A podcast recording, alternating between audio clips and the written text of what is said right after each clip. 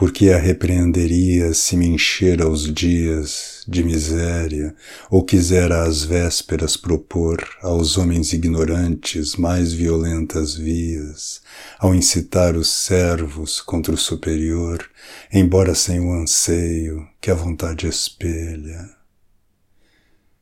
que lhe traria paz com uma mentalidade a que o excelso fizera com mera centelha, com a beleza que arqueja, a qual, em sua idade, já não parece ser muito comum afora ser ela emancipada e ter altivo andar. Que ela teria feito ao ser quem sempre fora? Haveria outra Troia para ela queimar?